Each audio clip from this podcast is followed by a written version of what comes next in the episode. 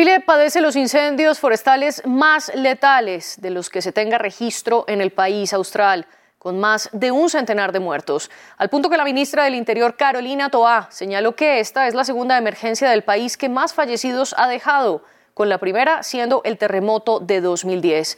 Los fuegos se han concentrado en la zona centro-sur, aunque la región de Valparaíso es donde más hectáreas se han quemado, también hay conflagraciones en otras regiones como O'Higgins, Araucanía y Biobío. En total se contabilizan más de 50.000 hectáreas arrasadas por el fuego y las llamas dañaron más de 15.000 viviendas. ¿Qué pasó para que estos incendios fueran tan mortíferos? Lo analizaremos en el debate junto con Gabriela Azócar, doctora en sociología, investigadora del Centro de Ciencia del Clima y la Resiliencia académica de la Universidad de Chile. Y también nos acompaña desde Santiago Miguel Castillo, director del Laboratorio de Ingeniería de Incendios Forestales de la Universidad de Chile. A los dos les agradezco por acompañarnos en nuestro programa y a nuestra audiencia. Les recuerdo que estamos en redes sociales como arroba france24-es. Pueden también escuchar este programa a través de su plataforma de podcast favorita. Estamos en Apple Podcast, Spotify, Deezer y TuneIn. Antes de comenzar la discusión con nuestros invitados, quiero que vayamos a terreno con nuestra enviada especial y corresponsal en Chile, Patricia Luna, quien viajó a Viña del Mar, una de las ciudades de Valparaíso. Patricia, gracias por acompañarnos. Cuéntenos por qué estos incendios son particularmente fuertes en comparación con otros incendios forestales que ha habido en Chile. next. Bueno, buenas tardes María Clara. La verdad es que en Chile está habituada a este tipo de incendios que ocurren todos los años en esta época, especialmente en la región de Valparaíso, con unas condiciones geográficas muy especiales. Mucha gente que vive en lo alto de colinas, de cerros, de quebradas, que son de difícil acceso, donde se acumula mucha basura y es muy fácil que prendan las llamas. También en construcciones que se hacen con madera, con materiales ligeros, que son muy proclives a eh, que se expanda y se propaga el fuego con muchísima velocidad. Todo esto sumado a una serie de condiciones climáticas en este año con una ola de calor como no se había visto en el país, con temperaturas muy eh, récord. Eh, teníamos algunas de las temperaturas más altas, las terceras más altas en 100 años. Eh, combinó para que se produjeran estos hechos también porque afectó a zonas especialmente densamente pobladas, a lo que se llaman aquí tomas campamentos eh, asentamientos irregulares donde había una gran aglomeración de personas que hace que, por ejemplo, aparecieran tan solo 19 víctimas las primeras en uno de los primeros barrios en los que se realizó este levantamiento de cadáveres. Junto a esto también hay que tener en cuenta el factor humano, el hecho de que muchas personas que recibieron las alertas sobre si llegaron o no a tiempo hay todavía un debate, pero parece que muchas personas sí recibieron esos mensajes y aún así se resistieron a evacuar porque eh, querían retener o cuidar aquellas, eh, aquellas casas que ellos mismos habían construido con sus manos y habían levantado o a las que habían pertenecido durante décadas, que almacenaban todos sus recuerdos. Una acumulación de factores y la voracidad también de los incendios, el hecho de que en 15 minutos, por ejemplo, desaparecieran casas, eh, esa lluvia de pavesas o de chispas que hizo que el fuego se propagara a gran velocidad. Usted ya mencionó, Patricia, una de las respuestas de las autoridades, enviar mensajes para alertar a las personas que podrían estar en riesgo. ¿Cuál ha sido puntualmente la reacción del gobierno de Gabriel Boric?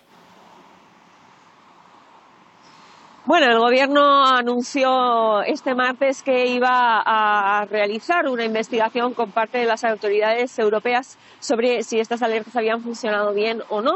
La realidad es que el gobierno había tomado medidas, por ejemplo, habría incrementado un 47% el presupuesto de la Corporación Nacional Forestal a cargo de los incendios. Se había anunciado que iba a ser la mejor campaña en la prevención de incendios, puesto que se había hecho una gran inversión, pero también desde el Colegio de Ingenieros se realizó un comunicado en el que se criticaba que no se había aprendido de las tragedias anteriores, que no solamente por incrementar el presupuesto se iba a conseguir una mejor prevención de los incendios, puesto que es algo totalmente comprensivo, digamos, eh, integral, que comprende no solo tener mejores y más medios técnicos, sino también mayor concienciación de la población y también eh, una mayor, eh, digamos, participación de la ciudadanía, que la ciudadanía entienda que es necesario evacuar cuando los mensajes llegan, que estos mensajes son mensajes de alerta y que lo material, aunque sea doloroso, se puede recuperar. Hay muchos aspectos que se conjugan. Es cierto que el gobierno hizo y, aumentó el presupuesto, pero la tragedia nos deja claro que hay mucho más trabajo que hacer en cuanto a concienciación de los riesgos de esta población. Por ejemplo, ahora hay un debate en curso sobre si se vuelve a reconstruir en las mismas zonas o si habría que volver a relocalizar a estas personas. Obviamente la relocalización supone un tema muy sensible, puesto que son personas que siempre han crecido en ese lugar, pero también es cierto que la construcción en los cerros tiene sus riesgos. Gracias, Patricia, por todo su reporte y nosotros continuamos aquí en el debate. Para eso le doy la bienvenida ahora a Gabriela Azócar. Gracias por acompañarnos en nuestro programa. Gabriela, ¿cómo explicarle a nuestra audiencia internacional lo que ha ocurrido con los incendios de Chile? Bueno, esto tiene múltiples, es un fenómeno sumamente complejo, pues, es difícil de describir en pocas palabras, ¿no?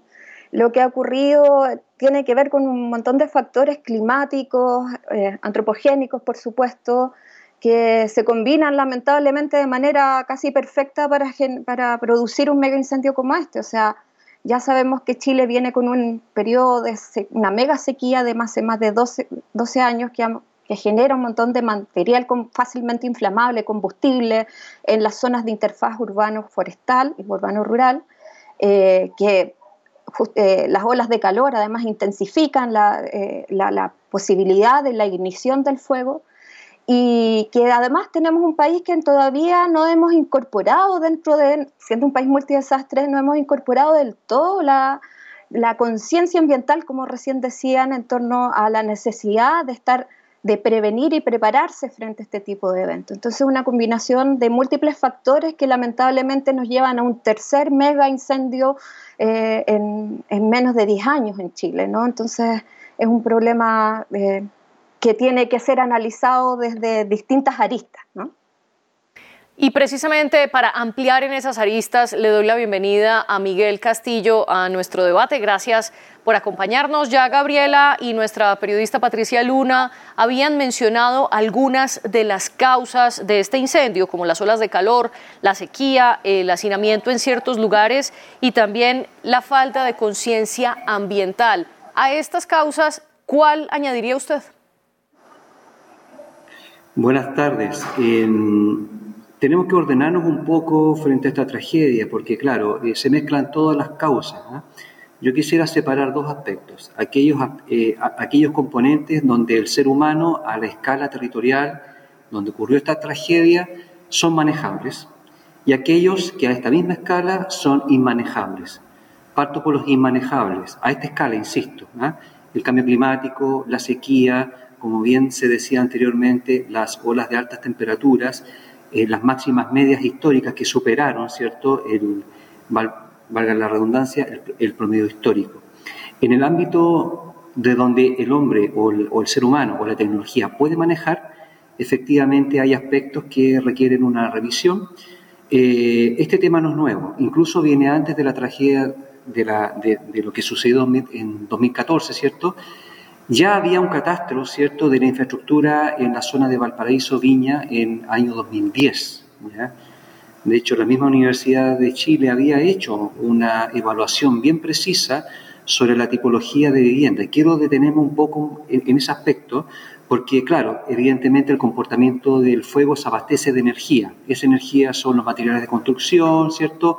Es la topografía, es el viento, pero aquí esta tragedia tremenda nos deja un mensaje es sobre cómo está la infraestructura preparada para poder recibir a una gran demanda de personas, ¿cierto?, en sitios que no están habilitados para la construcción. Entonces podemos discutir el tema, si las políticas públicas están de acuerdo a los tiempos presentes, si la legislación es la adecuada a los tiempos presentes, eh, pero como piso cero está el cambio climático, que eso nos atañe no solamente a Chile, pasa en Argentina, pasa en Colombia, pasa en todos los países, ¿ya? y ahí es donde nosotros tenemos que hacer permanentes revisiones, porque evidentemente las políticas de manejo del fuego se tienen que ir adecuando a los tiempos actuales. Y la verdad que no ha sido fácil, porque aquí hay varias instituciones que han puesto todo lo mejor de su parte. Si bien es cierto, bien lo decía Patricia, la periodista que reporteó, eh, efectivamente hubo un incremento de un 47% respecto al presupuesto 2022-2023. Eso no garantiza eh, que vayamos, vayamos a tener cierto una, una mejor cifra en cuanto a superficie, número de incendios, cantidad de fallecidos. Entonces es un tema que es multifactorial, podríamos llamar. Y para profundizar en estos múltiples factores, Miguel, quiero que mencionemos o profundicemos en la tipología de vivienda. Usted brevemente la mencionaba y el estudio que hizo la Universidad de Chile en 2010. ¿Qué descubrió la universidad en ese momento y qué clase de viviendas hay en Viña del Mar y en otras partes de Valparaíso? Que existen cuatro tipos de, tipologías constructivas. La primera, una tipología tipo 1, ya que corresponden a viviendas consolidados, en el casco consolidado de Valparaíso Viña. No hicimos el estudio hacia aquí fue Viña Alemana, nos concentramos en la conurbación Valparaíso Viña, viviendas con hormigón, con cemento, ¿cierto? con ladrillo, muy consolidadas, que están en el sector céntrico, con una cantidad de habitantes por metro cuadrado. Luego una tipología de tipo 2, donde se contrastaba ¿cierto? el ladrillo, cemento con otros materiales ligeros de revestimiento y luego las tipologías más vulnerables, que están curiosamente más cercanas a la periferia de las quebradas, llámese quebradas, lugares muy inclinados, con mucha pendiente, ¿cierto? Con mucha alta carga de combustible. Y esas tipologías 3 y 4 corresponden justamente a asentamientos precarios, a viviendas con una materialidad muy débil, ¿ya? Y que es proclive a la combustión, es decir, al abastecimiento de oxígeno, que es el que, el que le da la fuerza al fuego. Hicimos un catastro de esta información, ¿cierto? Se puso esta información a las autoridades en algún momento y evidentemente que, claro, como tanto estudio técnico, muchas veces a veces no se pone en la mesa para considerarlo. Ahora, luego vino la tragedia de 2014. Se revisó todo este tema nuevamente con distintos enfoques, no solamente en la universidad. Había, hubo muchos otros estudios, ¿cierto?, que eh, advirtieron sobre la manera como se estaba poblando el territorio, sobre todo en aquellas áreas donde incluso la Ordenanza General de Urbanismo y Construcción no estaba permitiendo el asentamiento. Sin embargo, la sobredemanda de uso del suelo y, algo no menor que poco se habla es la infraestructura de abastecimiento. Porque pasó en esta tragedia también, tal como pasó en 2014, que en muchos puntos no había, eh, por ejemplo, caminos habilitados para los carros bomba, mismo eh, e, episodio que ocurrió en 2014, lo mismo pasa con la presión de agua. Entonces, hay varios aspectos que luego de esta evaluación, luego de la remoción de escombros, etcétera, etcétera, vamos a tener que evaluar y pero ponernos bastante más eh, serio. Esa es la verdad. Eh, para poder tener un real catastro de cómo podemos enfrentarnos en las próximas temporadas de incendios, porque no tiene, eh, diríamos, esta tragedia no tiene comparación. Mucho se hablaba de los mega incendios de 2017, a mi modo de ver, y de terremotos de 2010. Esto, a mi modo de ver, es por lejos la peor tragedia, por cuanto se concentró todo esto en poca superficie. ¿ya? Y eso es lo que nos tiene que llamar como atención como servicio público. Y luego vamos a volver sobre ese dato de que sea tan poca superficie quemada, y digo tan poca porque es más o menos el promedio, cerca de 50 mil hectáreas es el promedio que hay en este momento en Chile de lo que se quema anualmente en, en los incendios forestales. Entonces quiero luego profundizar con ustedes por qué fue entonces tan letal. Pero antes, Gabriela, quiero preguntarle, porque Miguel hacía referencia a los incendios de 2014 y cómo esos incendios habían dejado algunas enseñanzas. En ese sentido, ¿podría haber medidas para evitar la tragedia de hoy? O sea, en general, el historial que tenemos de incendios forestales y, y, mega incendios en Chile ha dejado varias enseñanzas, ¿no? que varias enseñanzas que han eh, permitido que nuestra política pública evolucione al respecto, principalmente en torno al combate de los incendios. Sin embargo, tal como Miguel explicaba, las condiciones climáticas en que se manifestaron, digamos, e, esta catástrofe actual, son absolutamente incontrolables. O sea, podemos tener todos los recursos necesarios, pero aún así no va, no, disponibles, pero aún así no son suficientes para, ni, es posible llegar a controlar eh, un fuego de tal magnitud. ¿Ya? como Miguel bien explicaba, en el año 2014, alguna de las aprendizajes fue justamente como de de la necesidad de que los carros bombas tengan acceso a estas localidades que aunque siguen siendo irregulares necesitan, digamos, de una infraestructura urbana. En eso algo se ha avanzado, sin embargo, también es sumamente insuficiente por el mismo hecho de que siguen siendo asentamientos irregulares. O sea, el, tema que incluso muchos de ellos dentro de los planos de, de reguladores están catalogados como asentamientos donde no se puede construir, pero la gente sigue viviendo y sigue construyendo ahí porque tampoco tiene otro lugar donde ir y tampoco es tan fácil relocalizar a toda esta población por la gran magnitud de, población que implica, pero además porque también las personas eh, no quieren perder sus redes, sus lugares de trabajo, todo el territorio donde uno habita está ligado a tus posibilidades de inclusión social en todas las esferas, ¿no? en la educación, en el trabajo, en la salud, y eso se, se transforma en un tremendo obstáculo, ¿no? un tremendo obstáculo para que a pesar de que aprendemos de cada uno de estos eventos, eh, seguimos reproduciendo, digamos, los mismos factores que generan una catástrofe de, de, esta, de esta magnitud. Entonces, ahí es un problema trascendental. Yo, yo digo, a, veces hay que pensar que estas son pequeñas oportunidades también para de, después de un desastre de, que el proceso de reconstrucción y relocalización de la gente se haga de manera adecuada, planificada, que se busquen espacios y territorios donde la gente no pierda sus redes, pero se les relocalice de forma más segura ¿no? y de forma regular. Pero, insisto, la magnitud de la, cantidad de población que habita en estas zonas es, tan grande que se hace muy difícil también de manejar cómo se produce ese proceso de, planificación territorial post-desastre. Y a propósito de ese debate que se está viviendo en Chile sobre en dónde deberían ser reasentadas las personas que fueron afectadas por estos incendios, ¿qué cree usted, Gabriela, de dónde podría ser esto? Es que ese es el, problema, porque gran parte de, los terrenos que, donde ocurren estas cosas son zonas de interfaz urbano-forestal eh, eh, o urbano-rural, donde donde hay espacio disponible, digamos, pero con, condiciones topográficas, geográficas y climáticas muy, muy adversas y, por supuesto, urbanas. La, relocalización muchas veces significa ubicar a las personas en otras ciudades, a lo mejor cercanas a donde vivían, pero no necesariamente en la misma ciudad. Y eso además requiere de una planificación mucho, eh, previa, ¿no? Entonces, uno tiene que estar preparado frente a este tipo, este tipo de eventos también para pensar en qué momento podemos, eh, eh, eh, o sea, para tener ya pensados los lugares y, los terrenos disponibles o posibles para poder eh, instalar a las personas, pero no es tan fácil, ¿no? No es tan fácil. Además, hay todo un tema con el uso del suelo, la especulación que esto genera, ¿no? El aumento del precio del suelo, la capacidad del Estado también, que es limitada, digamos, para, para hacerse cargo de, de brindar viviendas sociales, ¿verdad? Que, eh, a, a todas las familias que los necesitan. Entonces, es un tema complejo al cual yo no tengo una, no, no, puedo decir hay una manera de hacerlo, ¿no? Pero creo, eh, porque eh, eh, implica mucho, mucho, muchos recursos, un, proceso muy, muy anticipado, ¿no? Que, lamentablemente no se da. Ese es un gran problema también de cómo enfrentamos este tipo de, situaciones. Somos reactivos, ¿no? Y, y frente a lo que ocurre, y necesitamos que nuestras políticas sean más proyectivas que eh, reactivas y que además se, eh, se visualicen distintos escenarios, ¿no? Donde, eh, para poder buscar soluciones que sean efectivas a largo plazo. Ahora quiero que volvamos al tema de la prevención, Miguel, porque el presidente Gabriel Boric en varias de sus ruedas de prensa invitó a los chilenos a que, si recibían los mensajes de texto advirtiendo que debían evacuar, muchos de ellos no hacían caso. ¿A qué se debe esto?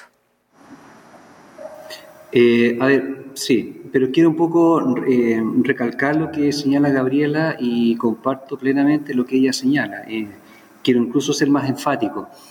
Eh, el acto de erradicar, que en, los, en términos simples, ¿cierto?, es sacar a la gente del lugar de peligro de incendio, en términos, diríamos, teóricos es muy fácil, pero como bien dice Gabriela, en términos prácticos no es tan sencillo, por cuanto hay redes de colaboración entre vecinos. Y pasa en otros países. Mucha gente sale a trabajar y necesita dejar a cuidado a sus niños, por ejemplo, cuidar de las mascotas. Entonces, eh, efectivamente, hay un trabajo que tiene que ser eh, compartido con otras instituciones para relocalizar estas áreas hacia otras y eh, es un, lamentablemente en esta tragedia está la oportunidad y ojalá que se escuche dentro de las distintas líneas. Yo en lo personal, de verdad, créanme, he estado en varios medios y siempre ya me cansa decir lo mismo. Creo que es este el momento doloroso para tomar decisiones gravitantes. ¿ya?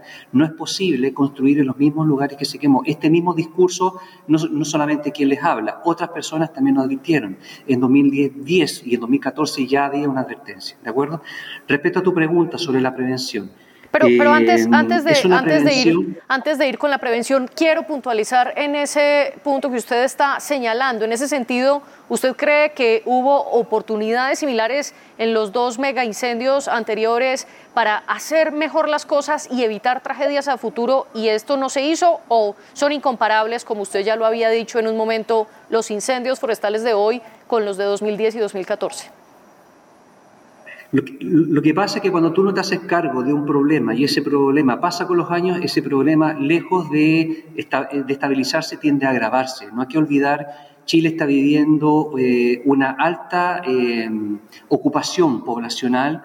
Esa es materia de otro debate. ¿ah? Pero estamos frente, somos testigos de una gran ocupación no esperada respecto al stock de servicios quiero decir con esto? Hay mucha gente ocupando terrenos que no estaban habilitadas para poder eh, recibirlas como, como, personas, me refiero como hábitat urbano, no sé cómo llamarlo. ¿ah?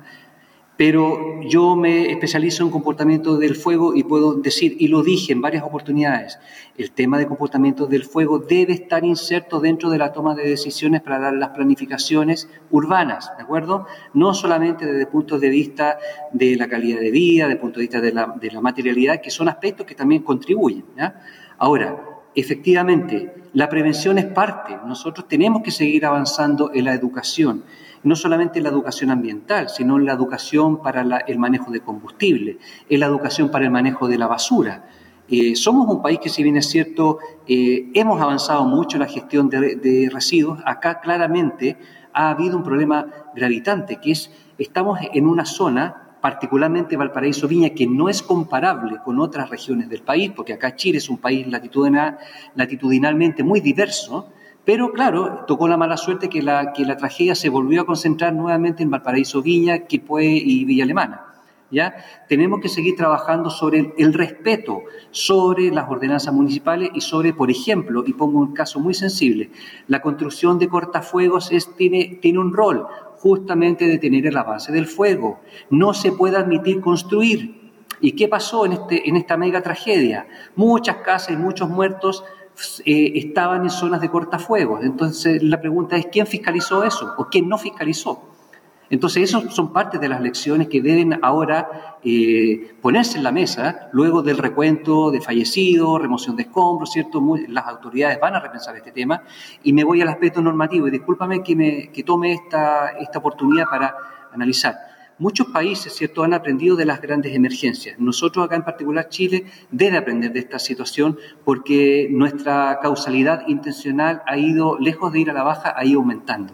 Y ese es uno de los, es uno de los aspectos que nosotros debemos incorporar, ¿cierto?, en la nueva ley de incendios forestales que está en desarrollo. Y yo creo que ahí hay que trabajar sobre eso.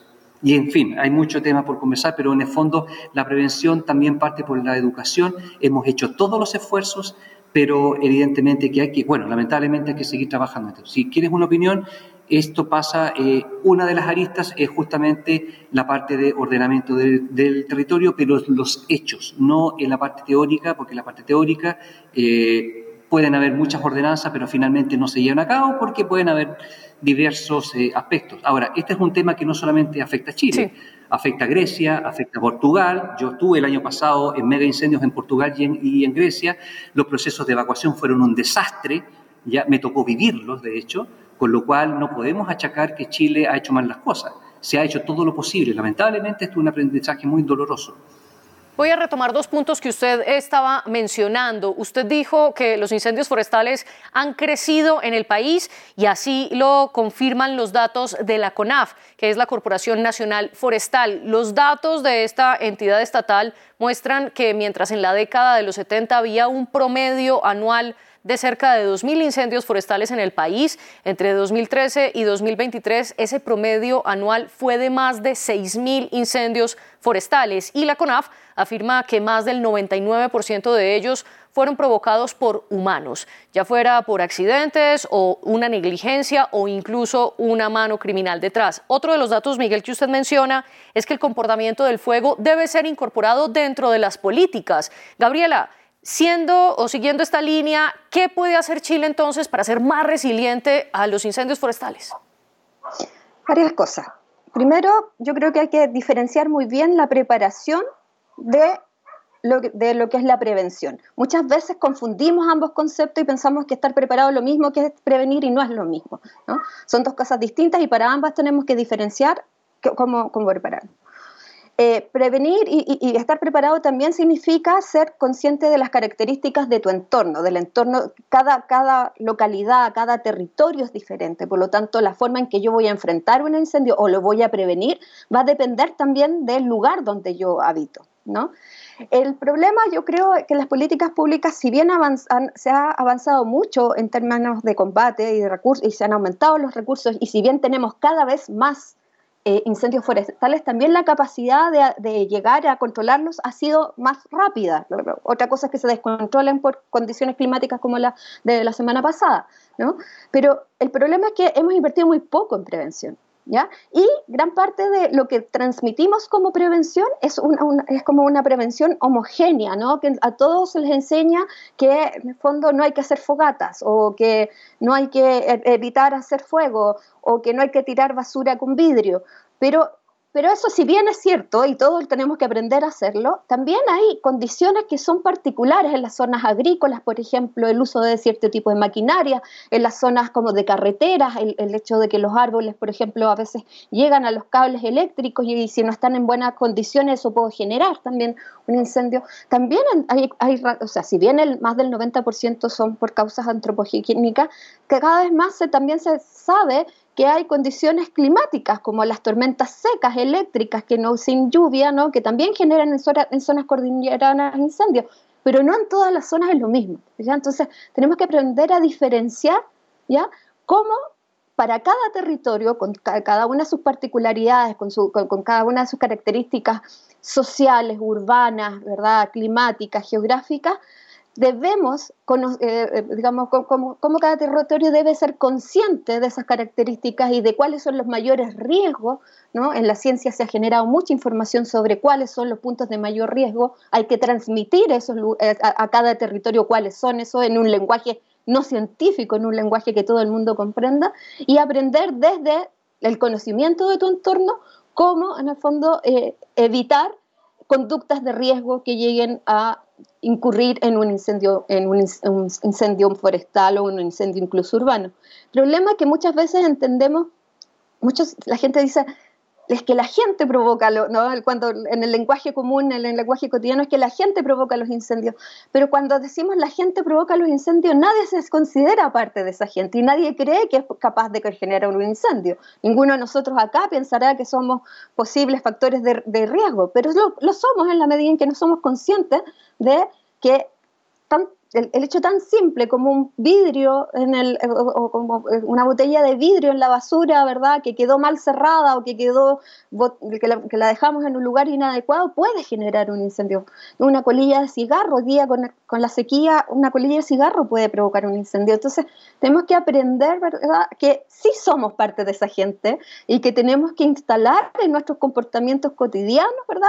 El, eh, conductas preventivas y conocer, por lo tanto, los territorios donde nos movilizamos. No solo el territorio donde vivimos, el territorio donde vamos de vacaciones, ¿verdad? Que es un territorio nuevo. Tenemos que conocer cuáles son los posibles factores de riesgo de ese territorio para poder, en el fondo, ser partícipe de una campaña efectiva que aluda a una prevención, ¿verdad? Que, genere, ¿verdad? Eh, eh, impacto a largo plazo. Lamentablemente, para eso los cambios conductuales son los más difíciles y los más lentos de instalar. Y para eso es necesario urgente que no solo destinemos recursos al combate de los incendios, sino que nos preocupemos cada vez más de desarrollar campañas contextuales de prevención en distintos territorios del país. Y aunque usted insiste en que estas prevenciones deben adaptarse según cada territorio, sí quiero preguntarle, Gabriela, Gabriela, a manera de conclusión, ¿qué enseñanzas le dejan los incendios forestales de esta temporada a Chile? Y según su perspectiva, ¿qué deberíamos aprender tanto las personas o los habitantes de Chile como las autoridades? Yo creo que las enseñanzas tienen que ver con la necesidad de, una mayor preparación para, eh, y una mejor como educación en términos de, de cómo de la comunicación necesaria para evacuar. ¿no? En, Chile, por ejemplo, frente a tsunami, terremoto, la gente sabe dónde evacuar. No sabemos dónde evacuar en caso de, incendio. ¿no? La, no, no, está instalado, así como, eh, como está instalado todo el tema de tsunamis y, y, terremotos en Chile, no está instalado, digamos, la, esta cultura del, todavía del, incendio, del incendio o del mega incendio. Entonces, el aprendizaje ahí es, es principalmente instalar esa conciencia de la necesidad de evacuar, de, de, de, instalar la idea de que el fuego tiene un comportamiento muy, muy, muy eh, caótico, ¿no? Eh, eh, y uno no, impredecible muchas veces. Si cambia la dirección del viento, ¿verdad? también rápidamente puede llegar a, un lugar donde está no pensamos que iba a llegar donde está nuestro, nuestra casa, pero llega rápidamente. Entonces hay que hacer eh, caso, digamos, de, las alertas, ¿no? Hay que tener claras cuáles son las vías de, evacuación, hay que tener claro que frente a un incendio de esta magnitud la gente tiene que salir de sus casas porque lo que más vale acá es la vida más que y, la única manera, digamos, de, de enfrentar una situación como esta es evacuar a tiempo, evacuar eh, de manera de, manera rápida. ¿no? Eso yo creo que es uno de los grandes aprendizajes que todavía tenemos que, todavía estamos ahí eh, que, instalar esta como cultura de, del desastre por incendio que, eh, en, el país y, y, tener mayor como conocimiento de la velocidad con que el fuego se puede propagar en condiciones climáticas como las que estamos teniendo en, las épocas estivales. Además, también sabemos que los incendios ya no, en Chile ya no se está hablando de temporada de incendios, o sea, incendios se pueden producir en cualquier época del año y por lo tanto tenemos que ser siempre conscientes de cómo actuar frente a una situación como esa. Y tal como usted decía, estas condiciones eh, han sido exacerbadas actualmente por todas las condiciones climáticas, incluso con vientos de más de 60 kilómetros por hora, que hacen de los fuegos, lo que usted dice, Gabriela, algo caótico e impredecible. Miguel, vuelvo con usted entonces para concluir. ¿Qué enseñanzas considera que dejan estos incendios forestales tanto para los habitantes como para las autoridades? Tiene muchas facetas tu pregunta y Gabriela ha apuntado a varios aspectos necesarios. Yo quiero ir un poco a la parte de la organización. Eh, siempre se puede perfeccionar los dispositivos para la prevención y combate. Eh, hay, que, hay algunas soluciones, yo me atrevería a decir que incluso son casi inmediatas. ¿ah? De aplicar algunos estudios técnicos que dan cuenta, por ejemplo, del, ancho mínimo respetable de cortafuegos y cortacombustibles. No necesariamente son cifras que te van a garantizar que el fuego no, salte la barrera, pero sí garantizan de que por lo menos los organismos de emergencia puedan acceder a tiempos más breves.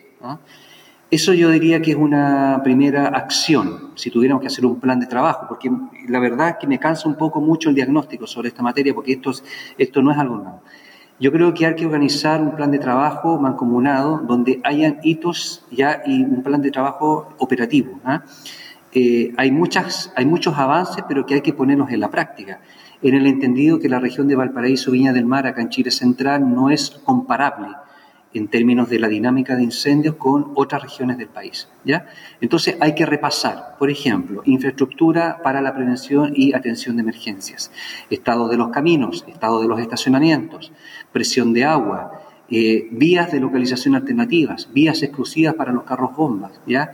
estrategias de, de planes de primer ataque, que eso es un tema que lo hemos venido hace mucho tiempo conversando con las autoridades, o sea, no con las autoridades, con personas que entienden de incendios forestales en, en Valparaíso, lo he dicho hasta el cansancio, y ojo, esta es una, eh, es una, lo que yo estoy hablando también es extensible hacia otros países, ¿ah?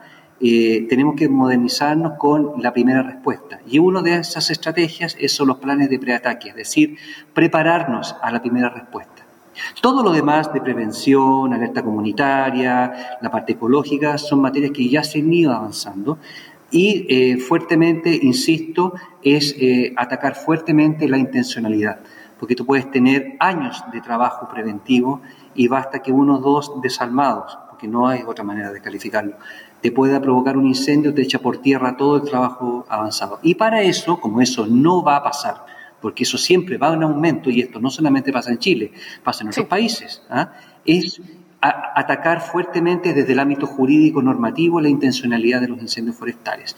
Esto, además del uso irresponsable, que es materia de otro tipo de análisis, ¿ah? pero aquí claramente la intencionalidad es lo que nos está jugando en contra y por eso que Chile eh, y lo ha dicho el presidente ¿ah? en, las últimas horas, quieren tratar de hacer un esfuerzo para hacer una ley transitoria. Yo ahí tengo mis, tengo mis reparos. Yo creo que es la oportunidad para hacer una ley integral de incendios forestales, pero eso da materia para otro debate. Es lo que yo te puedo eh, señalar. Miguel Castillo y Gabriela Azócar, gracias por este análisis tan completo y tan complejo aquí en el debate de France 24 y también gracias a las personas a quienes nos están viendo. La producción estuvo a cargo de Laura Garzón y la de los invitados con Tania Herrera. Ustedes sigan con nosotros.